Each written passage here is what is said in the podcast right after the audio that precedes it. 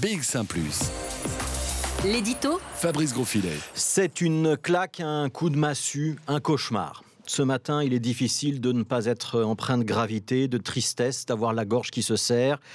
Il y a ces premiers décès dans le monde des soignants, une aide-soignante au Home du Val-des-Roses à Forêt, une infirmière à Anguien. Il y en aura peut-être d'autres qui seront annoncés dans les heures ou dans les jours qui viennent. Il est difficile de ne pas penser à ces deux dames, à leur entourage, à leur famille, à leurs collègues, aux pensionnaires et aux patients pour qui elles se sont sacrifiées. Elles avaient toutes les deux une cinquantaine d'années.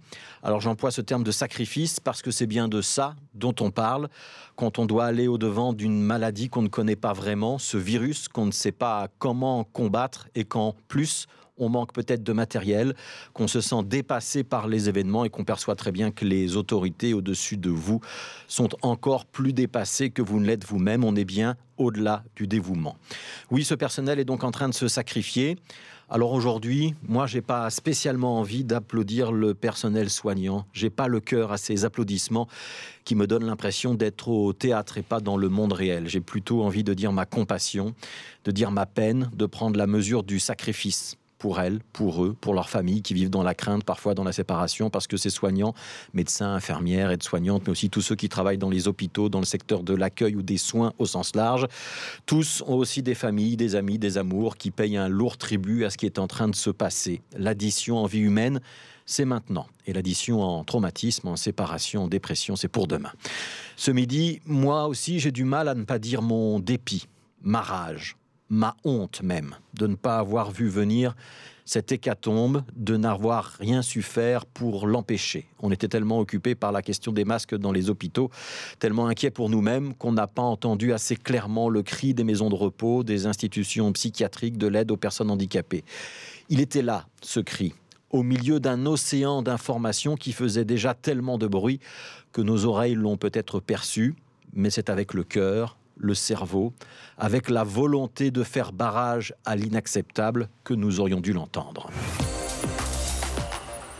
Alors ce matin, ce midi, on a envie de croire que les choses sont en train de changer, que la mobilisation va maintenant être à la hauteur de ce que nous sommes en train de vivre, qu'on va trouver des solutions, arrêter de raisonner en termes de recettes et de dépenses comme s'il y avait des colonnes et qu'on allait continuer à gérer les choses, chacun dans notre petite économie, notre petite compétence, notre petit niveau. Les morts dans les maisons de repos se comptent par centaines.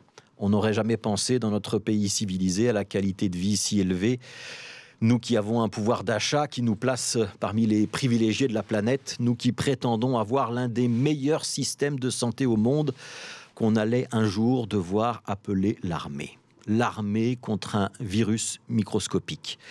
Ce midi, j'ai le sentiment qu'on a abandonné les personnes âgées, que notre génération, celle qui est aux commandes aujourd'hui, à sacrifier. Oui, j'emploie le même terme de sacrifice, mais dans un sens beaucoup moins gratifiant. Sacrifier la génération qui l'a précédée et qui était déjà sur la touche. Alors c'est pratique de parquer les homes, les vieux dans les homes, de leur dire qu'on va les confiner quand la maladie euh, apparaît, de garder les lits d'hôpital pour ceux qui sont plus jeunes, d'interdire aux pensionnaires des maisons de repos toute visite, de les cloîtrer dans leurs chambres, d'envoyer les gants, les masques dans les hôpitaux d'abord, de se dire que la priorité, dès qu'on aura juguler la maladie ou sa propagation, ce sera de relancer l'économie. Et pendant ce temps-là, on n'a pas vu. On n'a pas voulu voir ce qui se passait dans les maisons de repos, dans les institutions de soins psychiatriques, dans ceux qui s'occupent des personnes porteuses de handicap. Alors on compte les morts aujourd'hui, on est impuissant.